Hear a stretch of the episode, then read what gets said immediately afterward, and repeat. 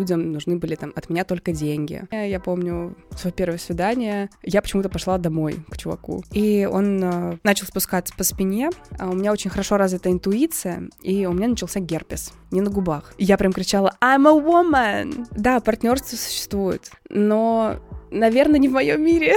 И в какой-то из дней я даже спала на пляже. И он прям так сказал, я пришел ответить на твой вопрос от вселенной. Тебе нужно э, перестать так часто заниматься сексом с рандомными людьми. Для иностранцев им достаточно просто быть иностранцами. Для русских ты такая, так, ну он должен быть красивым, он должен хорошо зарабатывать. Все мужчины, которых я дейтила в России, русские, у них какая-то странная история с мамами. Привет, меня зовут Лина. Я коуч в процессе обучения и создатель книжного клуба. В подкасте обычно я разбираю прочитанные книги, делюсь впечатлениями, личным опытом, но раз в месяц зову интересных людей, чтобы поговорить на волнующие темы. Сегодня хочется основной темой сделать свидание и любовь к себе — а спонсором сегодняшнего эпизода стала первая в России школа онлайн-фитнеса «Секта». Больше 11 лет они работают над тем, чтобы сделать здоровый образ жизни понятным и доступным каждому. Среди курсов есть один, Care, который искренне запал мне в душу. Самый мягкий курс онлайн-тренировок и работы с питанием. Он поможет прийти к результату через приятные короткие тренировки, осознанность в еде и заботу. Курс легко впишется в график и не потребует много усилий. Зато удовольствия будет много. Никаких жестких ограничений и тренировок по два часа. Только внимание, забота и любовь к себе. В описании подкаста вас будет ждать ссылка, перейдя по которой вы сможете познакомиться поближе с курсом и получить три бесплатные тренировки. Так что переходите и давайте заботиться о своем теле вместе. А у меня в гостях Юлия Пушкина, блогер, учитель йоги, красивая девушка, посетившая более ста свиданий в разных странах. Привет, меня зовут Юля, и сегодня я узнала, что я эксперт в чем-то, и я пришла сюда рассказать немножечко о такой таинственной своей части жизни про свидание. Ну, начнем, наверное, с любви к себе и к своему телу. Очень бы хотелось узнать вообще, ты выглядишь супер уверенной, женственной, сексуальной. Я видела миллион историй, где тебе там незнакомцы подходили на улице, дарили цветы, знакомились. Расскажи, как ты вообще к этому пришла, к этой уверенности и любви. Мне кажется, вся моя жизнь сейчас это какая-то отчасти гиперкомпенсация, потому что в детстве я была полным ребенком, я весила 100 килограмм. И когда я похудела годам к 16, у меня на тот момент уже был мой будущий муж. Очень странно это говорить, в 16 лет мой будущий муж. А, и в тот момент у меня начала зарождаться вот эта моя женская часть. Но с 14 до 20 лет я была в отношениях, поэтому у меня упустилось очень многое в жизни. А, такой период, как университет, э, там, не знаю, встречаться с мальчиками, просто какая-то юношеская любовь, потому что я сразу запрыгнула как бы в семейную жизнь, и не было вот этого момента как бы, повстречаться с кем-то. Поэтому почему гиперкомпенсация сейчас? Потому что я решила, что мне нужно уцепиться за любую возможность до 30 лет, попробовать э, и какое-то обучение, просто попробовать себя вот вернуть немножечко в тот возраст и допрожить какие-то моменты. Собственно, да, в 20 лет, когда я развелась, я начала осознавать себя не просто как, э, не знаю, какой-то банкомат, для окружающих людей, потому что в жизни были разные ситуации, когда людям нужны были там от меня только деньги, потому что я рано начала зарабатывать, и я начала себя просто осознавать как человек. И мне хотелось при этом быть женщиной, чтобы за мной ухаживали. За мной ухаживал мой муж, но это было такое больше как брата-сестринское, потому что когда ты уже так долго вместе, особенно с юношеского возраста, очень сложно сохранить вот эту вот романтичность какую-то. Вот, поэтому я поняла, что нужно и хочется как-то себя раскрывать с женской стороны. И тогда э, моя любовь к себе мне кажется, я ее транслировала в блоге немножечко по-другому, потому что я была еще ребенком, Возможно, из-за жизненных обстоятельств я как-то могла выражаться очень интересно. Со мной достаточно было интересно взрослым людям, кому там 30 плюс. У меня есть много знакомых 35 плюс. но я не ощущала себя все равно достаточно компетентной в чем-то. И вот моя любовь к себе в блоге, она как раз-таки немножечко меня душила, потому что я все равно была ребенком, который транслирует эту любовь к себе. Это не была девушка взрослая с каким-то сложившимся мнением о чем-то. Мое мнение основывалось на мнениях других людей, и своего собственного, по сути, у меня не было.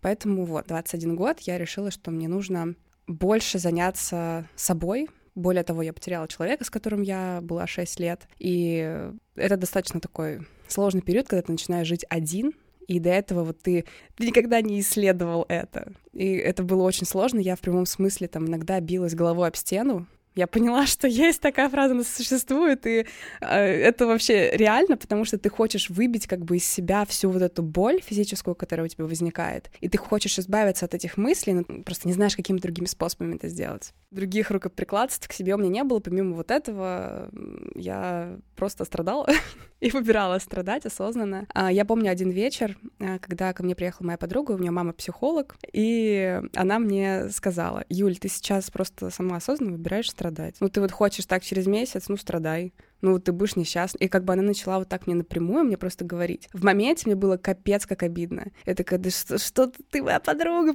поддержи меня. Но нет, дело было совершенно в другом. Я сейчас к некоторым людям отношусь так же, потому что я понимаю, что по-другому у них вот эта кнопочка, она не, она не включится. И, собственно, тогда, когда она мне это сказала, э, я пролежала, наверное, неделю в таком состоянии просто несостояния. И в тот момент я начала уже больше смотреть в сторону там, переезда в другую страну, вот это все начала продавать вещи, то есть это все было как на таком импульсе, на очень сильной мотивации, что вот сейчас я продам это, продам это. И вот здесь я поняла, что вообще любовь к себе у меня родилась. Я, на самом деле, не очень люблю это понятие, я попозже объясню почему, но будем говорить это так, чтобы всем было понятнее. А, любовь к себе у меня тогда начала зарождаться в том, что у меня появилось как будто, и всегда было, но я просто не осознавала это, появилось очень много выбора. А, поехать в другую страну, продавать сейчас свои вещи, вести, продолжать блог, учить французский язык, то есть очень много опций. И когда я была в своих отношениях, это все было, но я всегда думала о втором человеке, а как ему,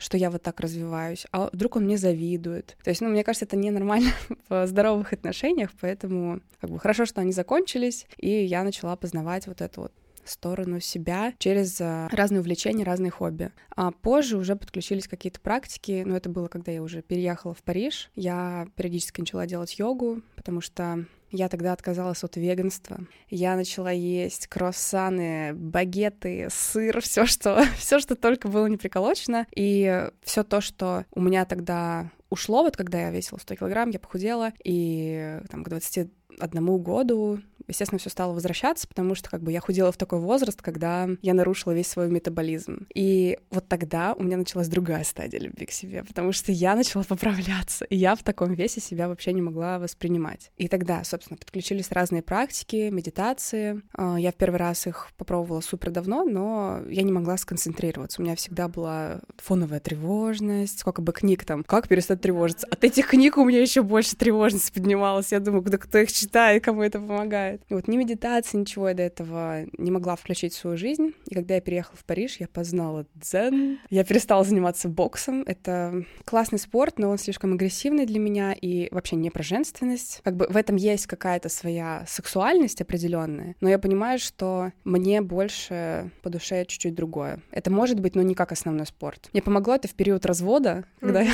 вместо... агрессию. Да-да-да, мне просто очень хотелось куда-то агрессию вмещать, и вот суббота-воскресенье у меня был бокс, и я так отдыхала душой, и я жила как бы всю неделю, пять дней, я такая, так, бокс в субботу, так, сейчас вторник уже, угу, бокс в субботу. То есть у меня вот это вот была моя зона комфорта, где я реально чувствовала себя хорошо. Тогда я, мне кажется, потеряла очень много контактов с людьми, я перестала с кем-либо общаться, и это тоже стало влиять там, и на мою самооценку, и вообще на самоценность. Поэтому, да, в Париже, когда я переехала, включила практики в свою жизнь и начала читать какую-то литературу, на русском языке, потому что я начала скучать, у меня начался вот этот, э, есть термин. В общем, когда ты скучаешь по родине, и ты понимаешь, вот сейчас, вот, вот сейчас бы вернуться, поесть бы вот эту сосиску в тесте на Невском проспекте, и потом ты возвращаешься, и ешь эту сосиску в тесте, и она вообще... Это не то, что ты себе представлял, это все было супер романтизировано в голове. И, собственно, очень много практик включилось в жизнь, но все равно это не тот уровень, которого я достигла сейчас.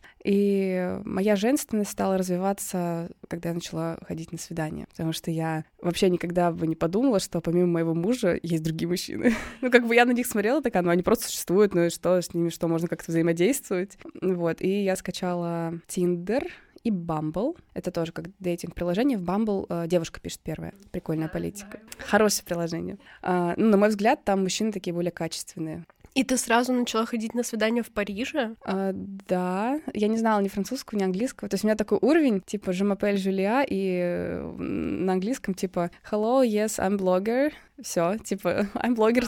21 years old, from Russia. Все, типа, мой уровень был такой. И я уже начала учить, собственно, на свиданиях. У меня даже есть такой пример, насколько быстро я выучила. Сначала рассказ о себе занимал два часа ну, типа, с, с использованием Google переводчика, и я там какие-то элементарные даже фразы не знала, не могла их построить. Через два или три месяца я уже могла за 20 минут о себе рассказать. Я такая, черт, вот это вот английский, что там в школе учили, это вообще не то, это, это мне, мне не пригодилось. Когда я буду использовать снейк, бананы и милк, извините, при каких обстоятельствах? Ну, бананы может быть, но не, бан... не снейк и милк. Вот, поэтому тогда, когда я начала ходить на свидания, я помню свое первое свидание, я почему-то пошла домой к чуваку. Я не знаю, почему я сразу решила такая, так, нужно по самому кринжовому пройтись. я пошла домой. Но не делайте так. Никому не советую, это небезопасно. Но мне кажется, просто у меня внутри такое пожизненное чувство безопасности. Ну, у меня папы уже давно нету, где-то лет восемь, и я всегда чувствую, что он со мной.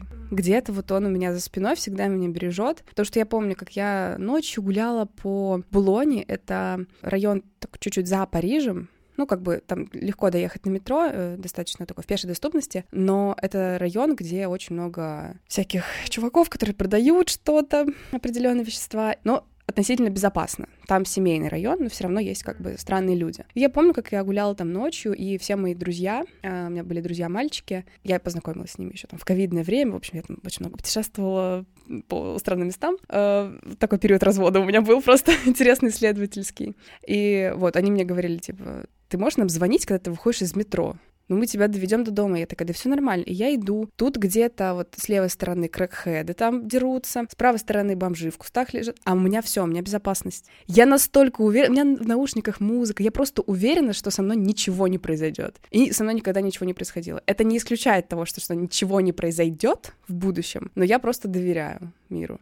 Вот, поэтому я поехала на свидание в квартиру какому-то странному турку. Просто тогда я начала понимать, что, блин, существуют другие люди, с которыми я там могу и заниматься сексом, и просто как-то взаимодействовать, типа ходить на свидания, просто узнавать друг друга. И мне было интересно вот себя с этой стороны исследовать, как я вообще могу проявляться. Плюс на другом языке, в другой стране, где я супер такая фреш, иностранка, блондинка и вообще такой как инородная тело в другой среде. Мне кажется, тогда э, я больше стала себя осознавать как девочка, как женщина, э, не только потому, что появился секс и какое-то внимание мужское, а просто я смотрела на себя в зеркало и такая, вообще-то мне не нужно всегда быть, э, типа, тащить на себе там постоянно всю свою жизнь. Вообще-то я могу там положиться на кого-то. Мне не обязательно постоянно думать о работе. То есть есть какие-то штуки, которые... То, что ты можешь немножечко как бы отдать своему мужчине э, и позволить себе расслабиться. Вот. И многие со мной не согласны, мужчины, которым я это говорю,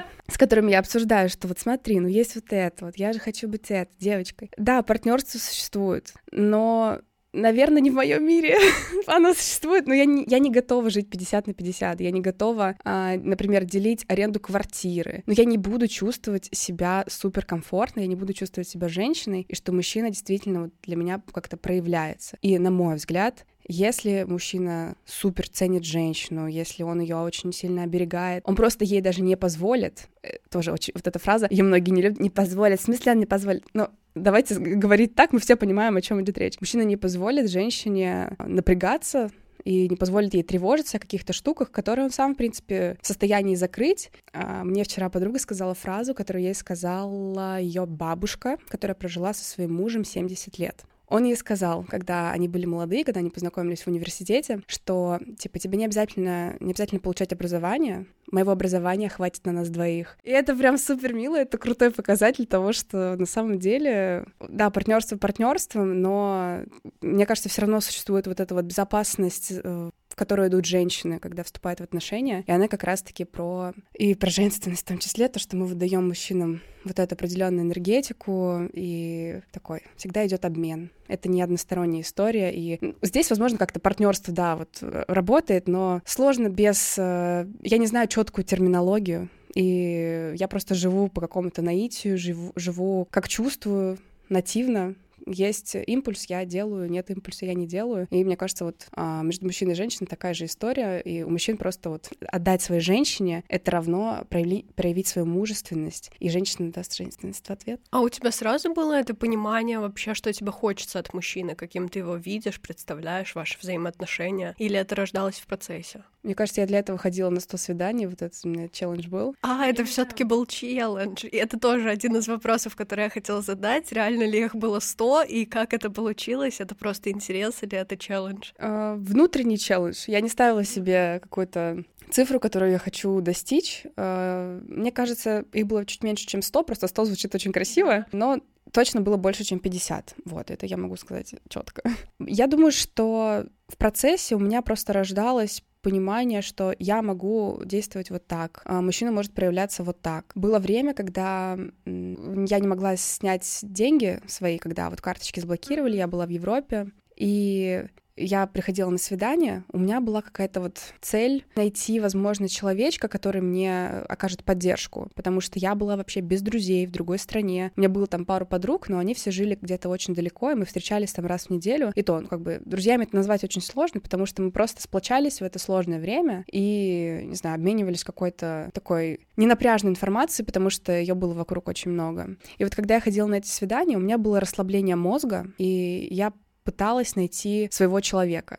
Это, возможно, тогда была моя ошибка, но я думаю, что я была как бы под влиянием всей сложной ситуации, и я в каждом человечке видела какое-то свое спасение. И вот я настолько как бы возлагала какую-то надежду внутри, но я это никогда не показывала, никогда это не говорила, не транслировала, но я на каждого человека смотрела так, ну вот, может быть, сейчас вот в этой сложной ситуации мне что-то поможет, потому что я была действительно в таком большом отчаянии, я не знала, как моя жизнь будет выглядеть через месяц, мне было очень страшно, и тогда я очень начала изучать мужчин, потому что я понимала, что в каком-то ближайшем будущем я хотела бы уже наконец-то отношения. Я уже там триллион лет одна, и хотелось бы какого-то достойного человека, и я считала себя на тот момент тоже очень достойной. Я а, в терапии тогда уже была полтора года. Несмотря на всю ситуацию, я все равно продолжала с психологом общаться, где бы я ни была. Каждую неделю у меня сессия, мы с ней все обсуждали, и в какой-то из дней я даже спала на пляже, у меня не было жилья, и не было возможности получить свои деньги, потому что всегда можно было получить деньги через кого-то. А все люди были там за Барселоной где-то, кто-то там вообще просто не мог встретиться. Короче, было очень сложно, тяжко. И в какой-то мере, конечно, я в тот момент зависела от мужчин, с которыми я встречалась. Не знаю, где-то кто-то оплатил ужин, кто-то там, не знаю, пустил меня пожить к себе, но ни с кем из них я не занималась сексом. Это было мое такое внутреннее правило, что я не буду спать за жилье. Но это, ну это,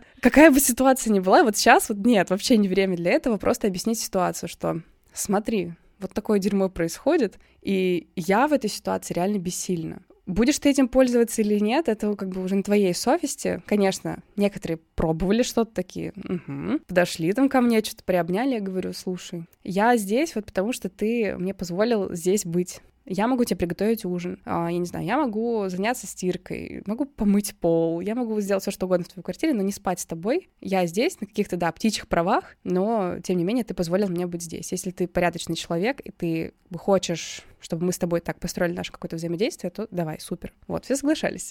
Потому что, мне кажется, аргумент весомый.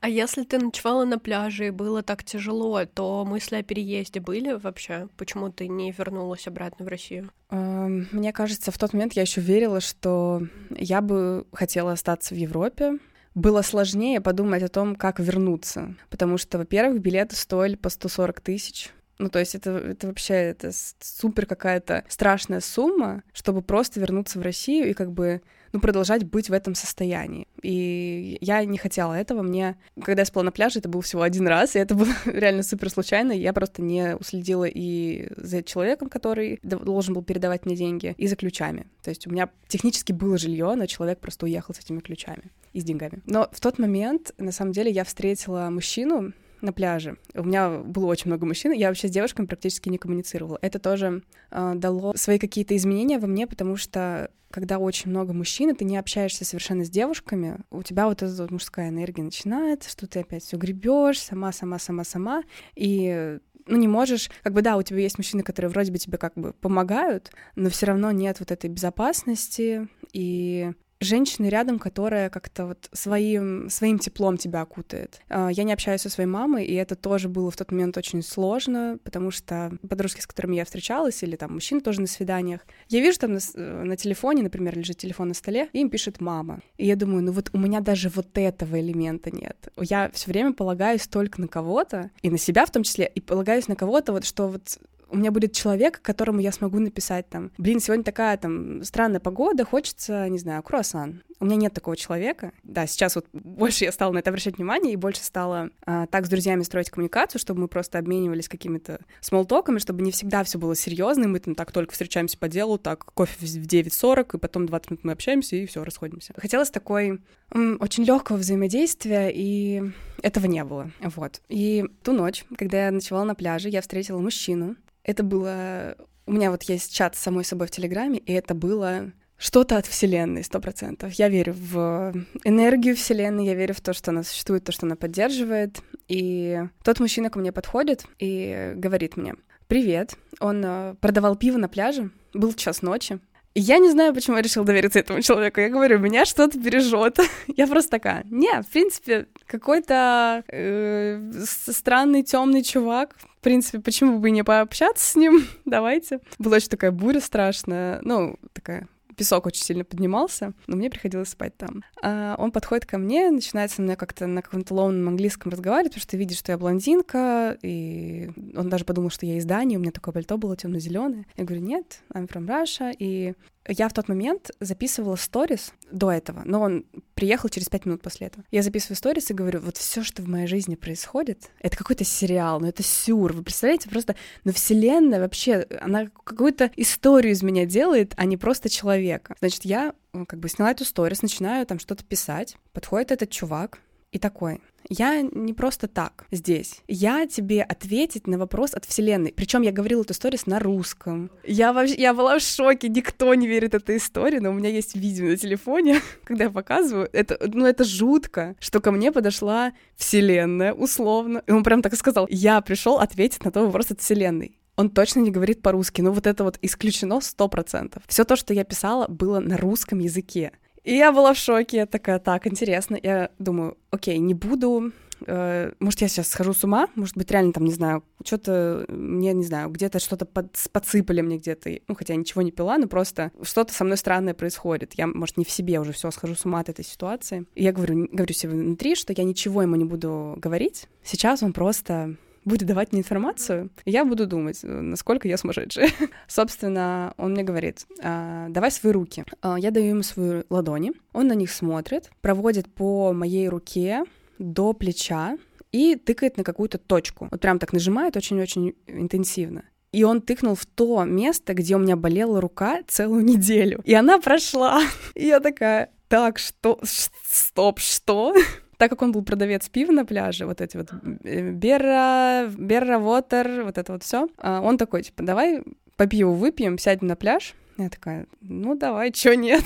Какой-то странный чел, давай выпьем пиво. Он мне открывает пиво, а, только начинает мне его давать, и вот так вот как бы выхватывает у меня обратно его из руки и кидает его куда-то себе за спину. Я такая, зачем ты это сделал? Он такой, ну потому что у меня к тебе серьезный разговор. Тебе нужно перестать пить алкоголь. И я такая, э, поясни, что в чем дело, зачем ты мне тогда это давал? Он такой, ну, чтобы проверить, насколько ты сейчас как бы подвержена этому всему. Вот он выкинул это пиво и начал про меня рассказывать. он э, такой, я могу прикоснуться к твоим плечам. Я не знаю, но у него такая, знаешь, внешность, э, как будто он из Индии, вот что-то такое, вот индусское немножечко было в перемешку с чем-то. И я такая, ну прикоснись к моим плечам, только через, э, через пальто, типа не нужно меня трогать. Он такой, хорошо, прикасается к моим плечам, такой, так вот здесь у тебя напряжение, вот здесь он, он везде супер четко все определил, э, при этом он не сильно трогал мои мышцы, он просто как бы энергетически как будто чувствовал своими ладонями, где у меня как бы такое более горячее. И он э, начал спускаться по спине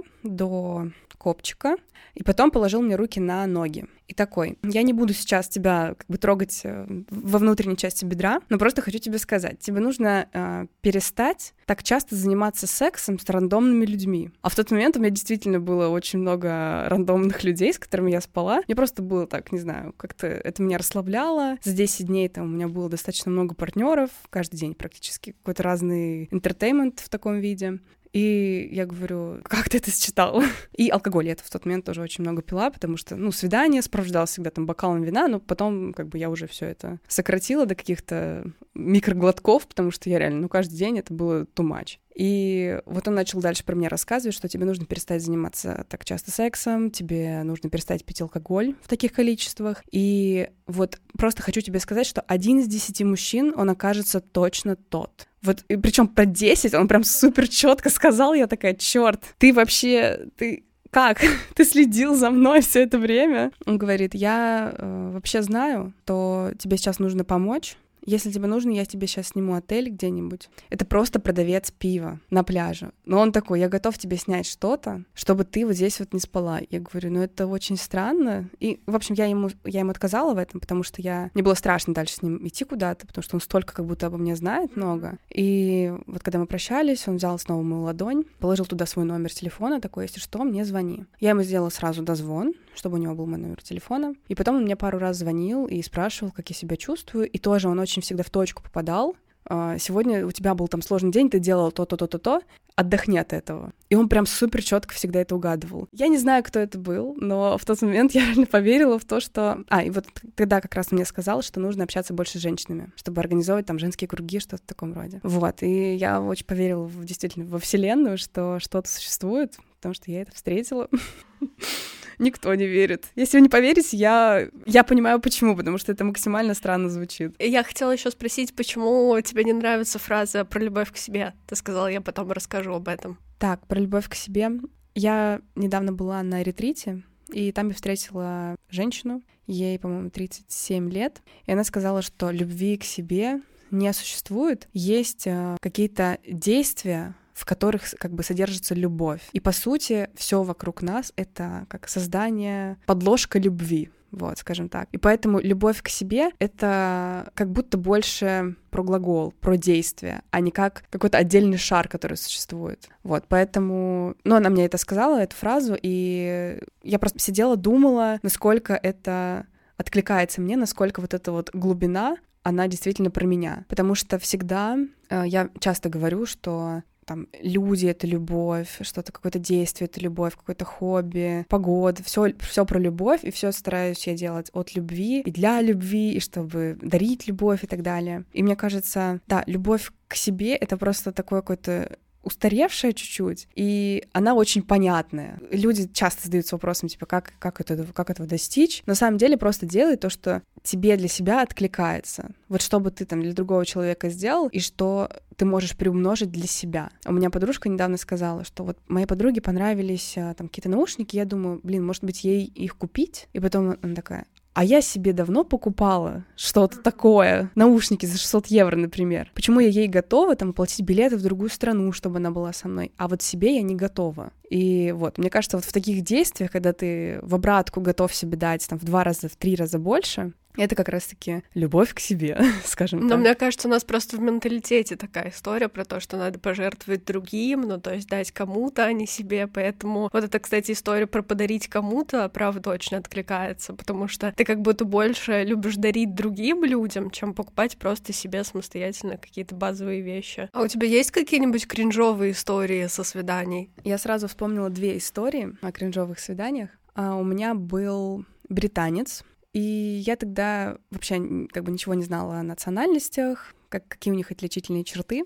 Мы начали с ним периодически встречаться, но на каждом дейте он как будто максимально дистанцированно был от меня. То есть это было очень контрастно на фоне других мужчин, которые сразу там на первом свидании лезли целоваться, и я такая, так, что ты делаешь? Слишком быстро, нельзя так со мной. Сначала своди меня на несколько свиданий, потом посмотрим. И вот, и тут такой человек, который прям он слушал меня, и еще этот британский акцент, я ничего не понимала. ну, тогда я чуть-чуть уже говорила по-английски, то есть мне хватало этого уровня, чтобы коммуницировать, но я прям сидела такая, блин, ну вот вот если бы в школе были такие уроки, я бы с удовольствием на них ходила. И мы ходили по каким-то классным местам, типа веганские заведения, где была очень красивая подача в таком московском стиле. И я тогда хорошо так, на самом деле, за месяц с ним выучил английский, потому что мы использовали какие-то классные там обороты, он меня учил разным словам, разным терминам, вот в особенности термины. И некоторые слова даже в голове сейчас, э, когда я говорю по-английски, звучат у меня его голосом. Но история кринжовая, как мы помним,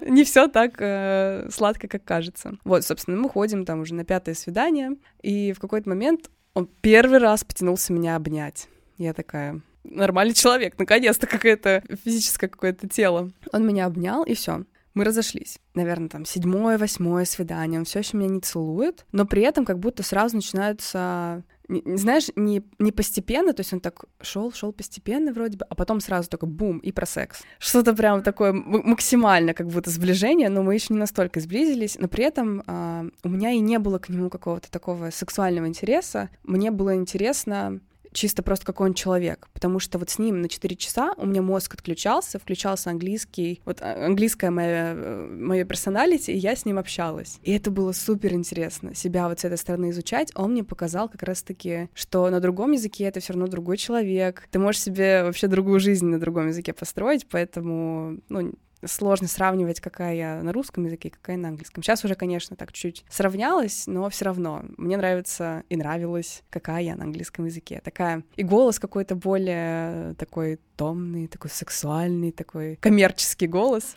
Вот. И в чем кринж? У него был день рождения. Он меня позвал в очень-очень классный отель в Барселоне. Такой, давай проведем там три дня.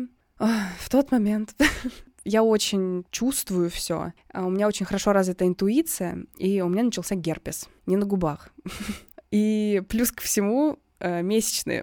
Короче, просто мое тело такое, ничего не случится. Вот в отеле вы, не в отеле, хоть он тебя на Майорку от, э, отвезет, ничего не случится. Я такая, да слава богу, я вообще не хотела. Мне кажется, на этом фоне тоже из-за того, что я не хотела, все это началось на таком стрессе диком. Вот, первый день в отеле, мы как бы лежим, я уверена, что ничего не произойдет. И я начинаю с ним разговор, что, слушай, хотелось бы как-то обозначить наши с тобой границы, мне очень хорошо с тобой проводить время, мне очень приятно, что ты меня сюда позвал, у него там особо не было друзей в Барселоне, он там приехал учить э, испанский язык и работает удаленно. Вот, поэтому как бы я была его таким тоже спасательным кругом в какой-то момент. И я сказала, что у нас с тобой ничего не будет, как бы ты ни хотел. И, наверное, в будущем тоже. Я просто не хочу тебя обнадеживать, чтобы ты там не тратил время. И он прям немножко так расстроился.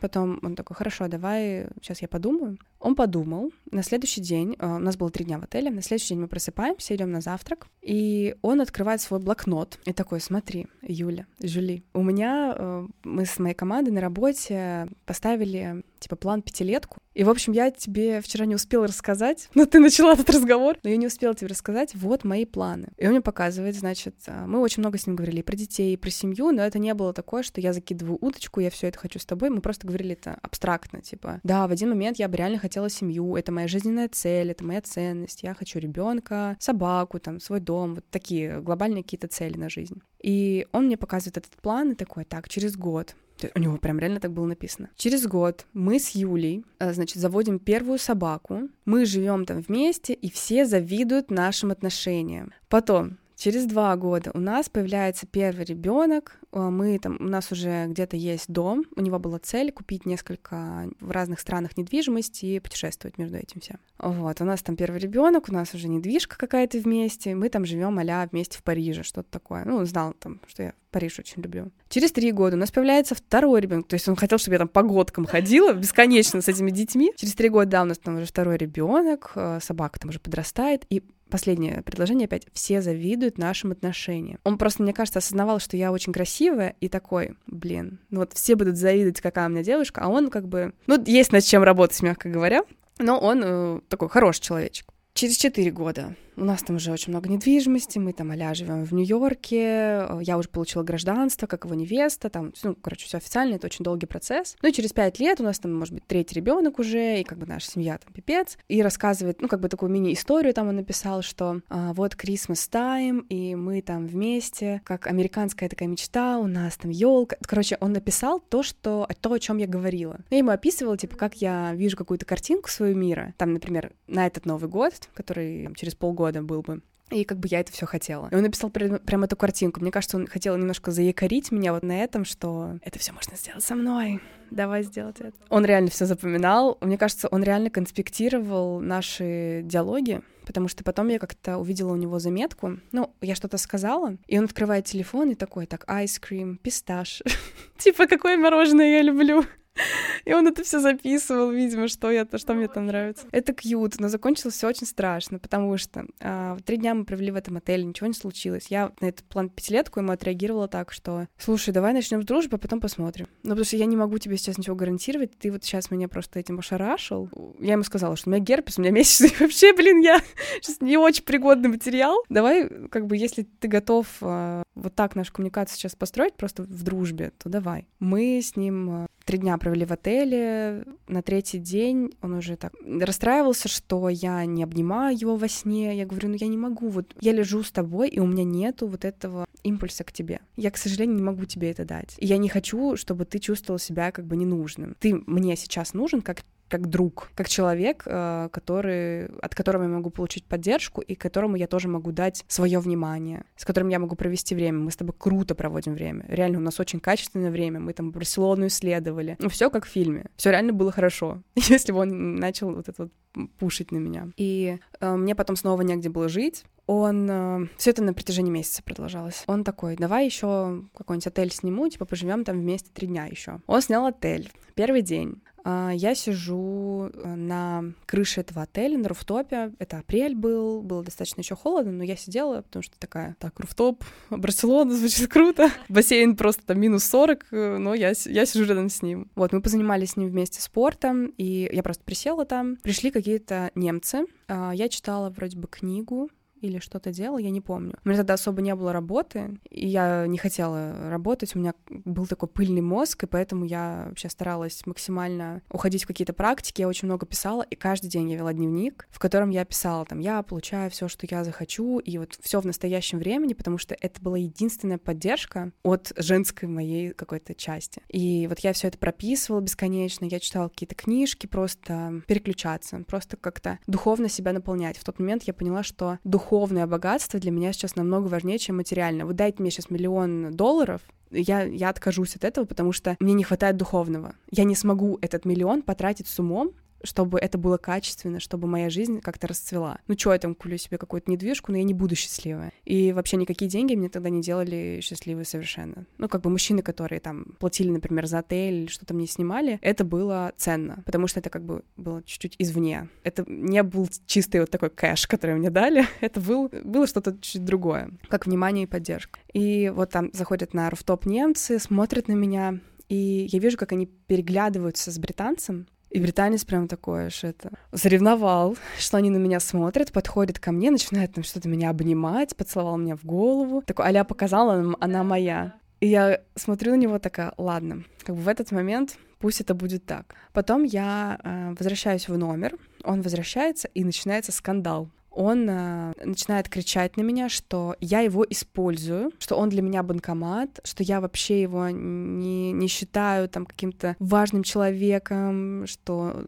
короче, все про деньги, все про использование вот это вот. Я ему говорю, слушай, остынь, я сейчас пойду, схожу там, что-нибудь возьму попить, ты остынь, и я приду, поговорим. Я ухожу, у меня начинает трясти, как бы я понимаю, что, ну, и выгонит меня он сейчас, и что? Типа, пойду, не знаю, к какой-нибудь подружке, что-нибудь я придумаю, найду, место себе пожить. Но просто мне стало страшно с таким человеком, что один день он котик такой, а второй день вот это вот. И да, у него были, возможно, какие-то основания так полагать, что, ну, я ему четко заявила, что черт, мы можем быть только друзьями. Его это, конечно, обидело, мужское эго его там все шарахнуло. И потом, когда я ушла, он мне пишет вот такого размера сообщения, там, не знаю, 4000 миллион знаков, и в нем он пишет, что э, он для меня банкомат по-прежнему, что он не готов э, к такому развитию событий. Если не сейчас, то никогда. Типа, если я сейчас ему не скажу, что я его люблю, то все, другого шанса у меня не будет. Короче, пытался вызвать у меня чувство вины, как-то обыграть это не в мою сторону. И я почувствовала себя просто супер некомфортно. В тот момент я сходила на дейт с другим парнем. Это было, ну, в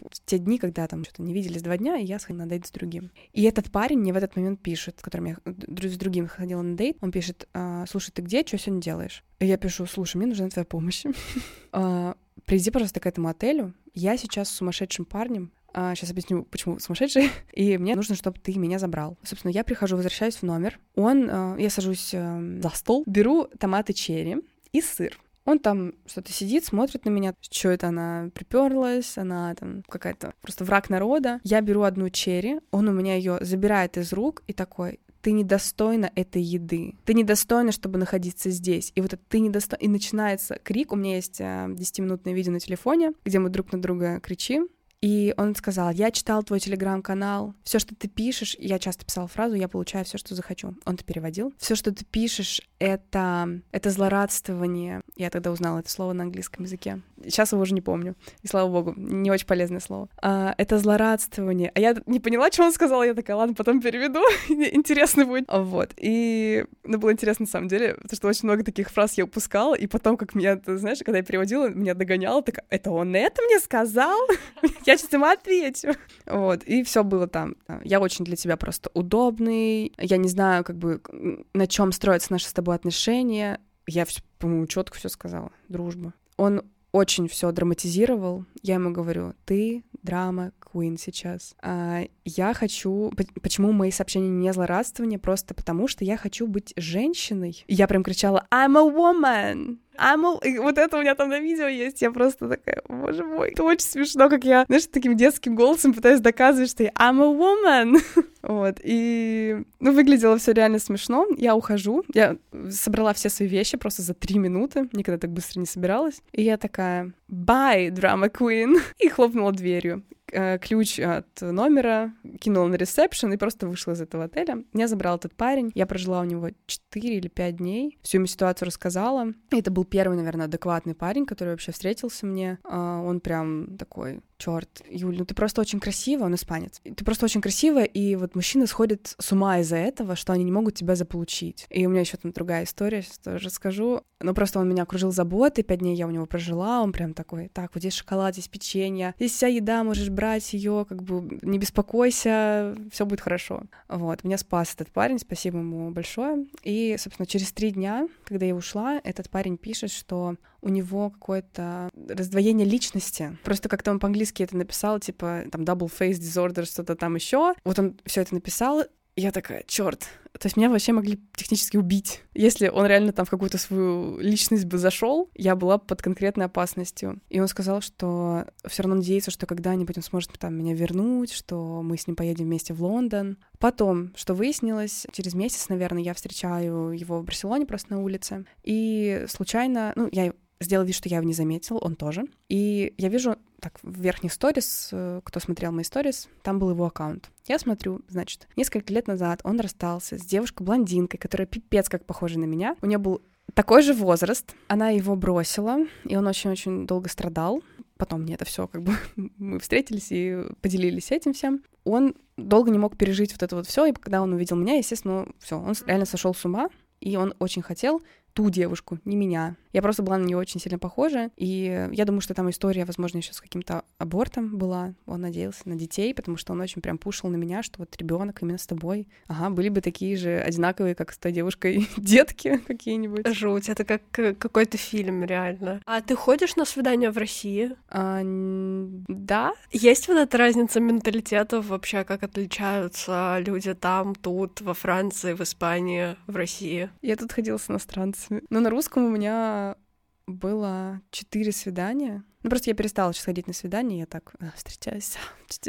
Немножко неловко ходить на свидание, когда ты с кем-то встречаешься. Ну, как бы у нас не обговорено, что у нас какой-то эксклюзив, но я предпочитаю все-таки как-то сторониться этого. Я просто там на улице, если спрашивают номер телефона, я могу дать, но дальше эта коммуникация, как правило, не заходит, потому что мне не супер интересно. Но да, определенно, когда я приехала сюда, первый парень, с которым я сходила на свидание, он был из Парагвая, И так как он уже пожил в России где-то год, он немножко так русифицировался. Мне было страшно говорить по-английски в России. Не знаю почему, как будто какой-то новый барьер появился, что меня недостаточно, не знаю. Но когда я сходила на свидание с русскими, это было так. Э, я сразу, знаешь, как будто подмечала больше, то есть у меня было больше каких-то условий. Если для, для иностранцев им достаточно просто быть иностранцами, для русских ты такая, так, ну он должен быть красивым, он должен хорошо зарабатывать, он должен то-то, то. Почему он должен, я не знаю, откуда это в голове сложилось. Но, да, у одного был голос очень стрёмный, мне было супер некомфортно с ним. Я подумала, боже, если еще с ним жить, то каждый день слушать, это же я вообще чокнусь там. А, вот э, какая отличительная черта. Э, все мужчины, которых я дейтила в России, русские, у них какая-то странная история с мамами. Кто-то либо полностью обеспечивает свою маму, кто-то живет с мамой, у кого-то ипотека и плюс ко всему там содержание матери и что-то еще. Короче, такая вот история, которая очень подвязывает мужчин к своим мамам, и они меняются ролями. Что вот теперь я выполняю роль родителя для своей мамы. И таких было четыре человека. У одного парня даже он не мог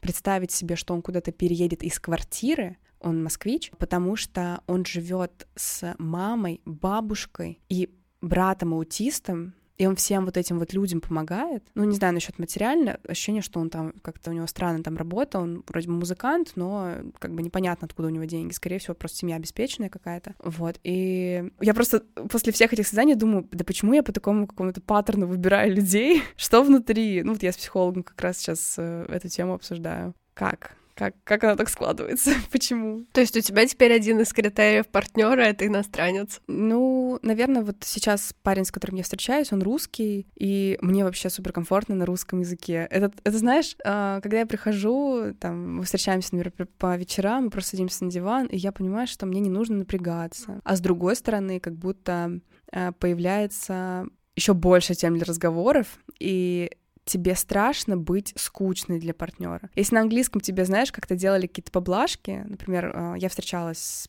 парнем полгода, он американец, с ними как раз выучила хорошо английский язык, но в какие-то моменты мы когда гуляли, я понимаю, что, блин, а я не знаю, о чем говорить с ним. И вот мы просто ходили, я ему все время такая, ну как там, не знаю, твой день прошел, расскажи про, про работу. Мы какие-то вот смолтоки, он еще так односложно отвечал, но он не был супер заинтересован в таких разговорах. Вот на русском языке у меня тоже такой страх сначала появлялся, и сейчас как бы он где-то на бэкграунде играет, но мне комфортнее на русском языке. И я не знаю, с иностранцем сложится или с русским человеком, но просто главное, чтобы человек был ментально здоров и готов был на здоровые какие-то отношения, где нам обоим будет комфортно, и на каком это языке будет, это уже не супер важно. Ну да, самое важное как будто разговаривать и решать проблемы вместе, а не так, как бывает иногда, конечно. Особенно в первых отношениях обычно ну, такое все подростковое, все-таки не знаем, как правильно. А вот если обращаться к твоему опыту всех свиданий, то какой бы ты могла сделать вывод из этого? То есть классно ли тебе было? Может быть, ты посмотрела на себя как-то с другой стороны? То есть что тебе дали вот эти вот свидания? Я точно узнала себя через них, и это была цель, которую я внутри себя поставила, и она просто распаковалась через какое-то время. Но когда у меня было, наверное, 60-е свидание... А ты их считала вначале, да? Да, я остановилась на цифре 38, и потом я уже не знаю, что было. Потом уже такой рандом какой-то, я уже перестала записывать, потому что как бы по-другому начала все это воспринимать. Да, наверное, где-то 60 плюс свиданий я начала делать э, практики, которые мне посоветовала девочка для раскрытия сердечного центра. Там всякие динамические медитации, кундалини-йога, вот это вот все. И э, начала слушать мантры женские. И в тот момент я встретила мужчину, с которым я встречалась полгода. Это не были суперздоровые отношения, поэтому не знаю, насколько все там хорошо работает, да, есть как бы свои коррективы, но тем не менее я просто, когда начала все это делать, я стала замечать, как я э, каждый день ношу платье. Реально, мне не было ни дня, несколько месяцев, наверное, месяца два, два с половиной, я не носила штаны вообще. Я носила только платье. И я такая, да что со мной происходит? Я просто машинально, куда бы я ни шла, я везде выбирала либо юбку, либо платье, какой-то топ. Ну да, было жарко, как бы это можно как-то объяснить, но все равно, даже когда чуть-чуть похолодало, я все равно выбирала платье и колготки. И я такая, вау, это, ну, как-то внутри тебя, в тебе что-то зарождается. И как раз, а, когда я завершила вот этот вот свой марафон свиданий, я поняла, что хочу человека, с которым будет без условий каких-то, которому я тоже не буду выдвигать со своей стороны условия, и с которым будет ну, наверное, не просто, никогда ты не можешь построить отношения супер просто. Это все равно определенный твой эмоциональный вклад, и особенно, мне кажется, чтобы построить здоровые отношения, если ты не супер здоровый человек, тебе всегда нужно очень много всего обсуждать. Главное, чтобы партнер был готов с тобой это вот в эту глубину идти, все с тобой обсуждать и не говорить тебе, что ты делаешь мозги, а что ты действительно вообще думающий человек, который хочет на благо что-то исправлять. Мне помогают практики, мне помогает мантра, мантры, а, медитация, йога каждый день как раз-таки, чтобы чувствовать себя больше достойной и достаточной, что вообще-то я очень много делаю для того, чтобы вот быть таким персонажем, которым я являюсь. И сейчас, когда я начала встречаться с мужчиной, я в какой-то момент осознала, что э, у нас что-то вообще нездоровое сейчас зарождается, потому что у обоих есть вот страхи, что не получится. У обоих есть страхи, что вообще мы как бы в первый раз что-то здоровое получается. В смысле, такое бывает.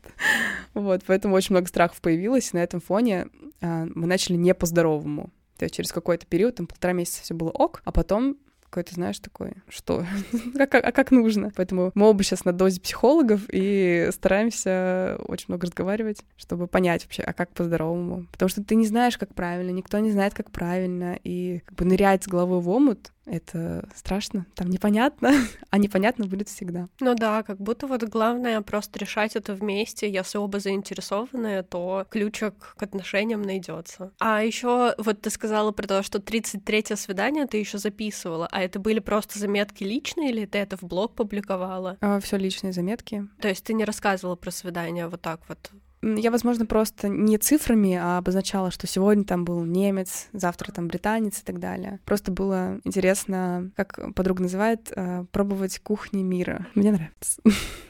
Но это прикольный опыт. Вообще не скажешь. Ну, то есть ты такая молодая и столько всего попробовала и пожила в разных странах, и повстречалась. То есть как будто после расставания ты прям реально взяла от жизни все. Ну, по крайней мере, так со стороны кажется. Определенно я старалась взять все, что возможно. Плюс э, мне нужна была вот эта гиперкомпенсация в сложное время. И когда я все-таки приняла уже решение, когда я рассталась со своим американцем после шести месяцев отношений, э, я поняла, поняла, что хочется домой, в Россию. Дома здесь нет, и он не ощущался как дом-дом-дом, но были цели в плане завести собаку и как-то наладить свою, свою жизнь, наполнить ее хобби потому что в Барселоне я жила, и я жила с этим мужчиной, и все равно немножко вот эта вот сфера у меня страдала. Не было такого большого количества друзей. Я не скажу, что я была несчастна, не было супер наедине с собой, но одновременно с этим, будучи с человеком, я все равно чувствовала себя одиноко. И когда я вернулась в Россию, я как раз-таки начала там и на встречи всякие ходить, сама что-то организовывать, просто коммуницировать больше с людьми и заниматься какими-то вещами, которых точно нет в Барселоне, особенно на русском языке. Я ощутила всю прелесть говорить на этом языке, что я его, блин, знаю, что я его понимаю, что все его вокруг меня тоже понимают. Иногда это не очень, когда ты очень экспрессивно что-то рассказываешь на улице. Я первые недели, я вообще такая, так, черт, нужно перестать материться. И вообще-то все, все, все, все понимают, о чем я там разговариваю. Но определенно то, что я вернулась в Россию и какая жизнь началась здесь, планировалось, что я э, вернусь обратно в Барселону через три месяца, но в итоге я уже здесь девятый месяц, потому что меня просто засосало вот это вот а, обилие выбора, которое отсутствовало в Барселоне. Конечно, можно все создать самой, но тоже на это нужен большой ресурс, и его в тот момент не было. Мне нравится, что здесь жизнь сейчас так складывается, но с наступлением холода я все чаще смотрю билет в Барселону обратно. Мне кажется, просто все равно э, у нас тоже романтизированное понятие, что там жизнь в Европе, нужно обязательно пожить в Европе, что все это так классно. Это классно. Это классно, э, когда у тебя прям супер э, внутренняя опора развита. Это классно, когда, возможно, ты едешь не один, а там с друзьями или с любимым человеком, когда вы можете как-то распределить обязанности. Но когда ты едешь просто в одиночку, я в свое время, 21 год, я поехала одна. У меня было два чемодана, и все. У меня, конечно, были какие-то подружки уже в Париже, но все равно мне пришлось буквально все с низов начинать, всю свою жизнь обнулять. Не было базовых вещей, даже там элементарно какой-то умывалки. То есть я все покупала уже по факту. У меня была с собой одежда, какие-то мои сумки там, Прада, любимые, розовые, и все. Поэтому это сложно строить свою жизнь с нуля, и вот этого я сейчас боюсь, возвращаться в Европу, потому что, несмотря на то, что там уже есть опыт, и он достаточно большой, он такой красочный, обширный, все равно придется начинать все с нуля. Придется отказываться от жизни здесь, и даже там, возможно, расставаться с человеком, с которым я сейчас э, строю отношения, просто для того, чтобы строить другую жизнь и учиться использовать те ресурсы, которые есть там. Насколько я готова к этому, я не знаю. А у тебя есть это в планах? Или это просто пока как идея, которая возможна в будущем? Буквально вчера я смотрела билет я их смотрю каждую неделю по несколько раз. И каждый раз эта дата, она все такая, все дальше и дальше и дальше. Сейчас на декабрь я смотрела. Я очень хочу. Я понимаю, что мне нравится европейская жизнь, мне нравится ощущение тепла, мне нравится ощущение моря и гор рядом. Мне нравится, что я могу ходить на свидания с иностранцами, практиковать язык. И вообще идея свиданий тоже, как бы, она приятная. Но я все таки настроена больше на отношения. И вот как бы сейчас такая... Как бы я на таком перепутье, вроде бы и отношения, но хотелось бы человека, который тоже, знаешь, готов так, а поехали, а давай там попробуем построить что-то. Вот было бы здорово так. А сейчас не так? Я думаю, что, наверное, не настолько мы долго вместе, три месяца встречаемся, и э, я думаю, что человек, ну, как бы в, внутри меня, если бы я была мужчиной, я бы такая, да, конечно, ты мне очень нравишься, поехали. Со стороны мужчин вообще не так, они такие, так, она что-то хочет от меня мне пора идти. И это что-то, что-то это, мне страшно. Ну, это от человека зависит. Мне просто кажется, есть и девушки такие, которые вот засиделись на одном месте, они не решаются на что-то новое. Да, но я не такая. я вообще, я готова там, не знаю, начинать жить очень рано с человеком. Не то, что я готова сразу так, так мы строим семью, сейчас у нас через 4 часа, так, ты готов, у тебя есть с собой сперма, сейчас мы будем делать ребенка, потом через 10 месяцев. Я тут расписала нам план пятилетка. Да-да-да, я не из такого вида девушек, но определенно у меня есть вот эта вот черта, что э, я очень доверяю и миру, и себе, и людям, и мне достаточно просто сблизиться, но мне кажется, внутри меня все равно, как бы человек этот, с которым я сейчас встречаюсь, он все равно что-то зеркалит, что Вообще, может быть, я так думаю, что мне легко сблизиться, а приблизившись к вот, к вот этой жизни, которую я себе как бы выстроила в голове, эту идеальную картинку, возможно, я уже и, и не готова. Потому что каждый раз, когда я очень близко к тому, что я хочу, оно как будто вот начинает так шатать, какое-то землетрясение начинается, и ты, ты понимаешь, что, а, блин, черт, так, я готова, а нет, может быть, уйти, начинается вот это разменивание, что, а так, может мне уехать в Барселону? Ну, там вроде бы тоже свидание есть. И я с теплотой. Вот сейчас у меня много картинок в голове, я такой визуал, а много картинок в голове, где вот прошлый Крисмас, я там с какими-то чуваками на свиданиях, мы сидим в Старбаксе, там за окном какой-то, не знаю, дождик льет, потом дождик заканчивается, мы прыгаем с ним на мотоцикл, мы едем куда-то в горы, мы смотрим на закат, все охрененно круто. В эти моменты я была прям супер счастлива. И я понимаю, что я снова могу себе это создать. Но одновременно с этим как бы есть вот эта моя сторона, которая такая семья. Семья, конечно, не отрицает того, что вот, э, вот это все будет просто уже с любимым человеком, но чтобы до этого дойти, это не как одно свидание, типа, с чуваком, и все, вы больше никогда не виделись. Чтобы прийти вот к какой-то такой близости, чтобы человек был готов с тобой куда-то ехать, это такая работа. И ты вот как бы хочешь этого, но тебе так, блин, какой-то нужно импульс найти внутри, чтобы до, до вот этого уровня дойти. И главное, правильного человека выбрать. Не знаю, мне жизнь покажет правильного человека, я выбираю правильных людей, в целом я выбираю или нет, но да, это всегда просто работа. И мне кажется, вот в этом тоже есть определенная взрослость, что ты иногда не выбираешь свои какие-то мелочные желания, а выбираешь а, хотеть. То есть в моменте, допустим, там, почему секс на первом свидании нет, потому что хотеть приятнее, чем получить. Ты получил, и у тебя уже нет вот этого. Блин, как бы было бы круто. А просто вот сейчас у меня была такая история, я сказала, что я просто хочу хотеть, и мне от этого приятно. Мне приятно осознание, что рано или поздно это все равно случится, но это будет какой-то супер близости. И как раз-таки вот этот момент, что ты хочешь там семью, ты хочешь детей, хочешь какой-то уют домашний создавать. Не факт, что если ты сейчас это получишь, у тебя это получится как бы в твоем вот идеальном формате, который ты себе представил. Мне кажется, хотеть тоже приятно, Нужно просто научиться вот это вот и этим наслаждаться, наслаждаться тем, что ты имеешь, и вот этим поступительным ритмом, который жизнь все равно будет создавать. Не всегда мы можем получить все и сразу. И это очень э, большая уловка нашего мозга, которая постоянно, ну, раз не все и сразу, значит вообще ничего. Если я не могу сейчас сразу здоровые отношения построить, значит, я э, выберу ничего и, ну, дальше там романтизировать свою тревогу, страх и так далее. Вместо того, чтобы выбрать быть счастливым, но проходя через трудности. Да, очень классно. Спасибо тебе большое за нашу такую чудесную беседу. Столько информации, столько интересных мыслей, инсайтов на сегодня, что я прям уже хочу переслушать, просто там сидя где-нибудь под пледиком и еще подумать на тему свиданий, потому что по дейтингу я тоже соскучилась. Спасибо тебе за приглашение, было очень приятно тебе все рассказать и вам, дорогие друзья. Спасибо за прослушивание. Подписывайся на подкаст, ставь оценки на той платформе, где ты его слушаешь, и рассказывай об этом эпизоде друзьям. А мы услышимся уже совсем скоро. Пока-пока.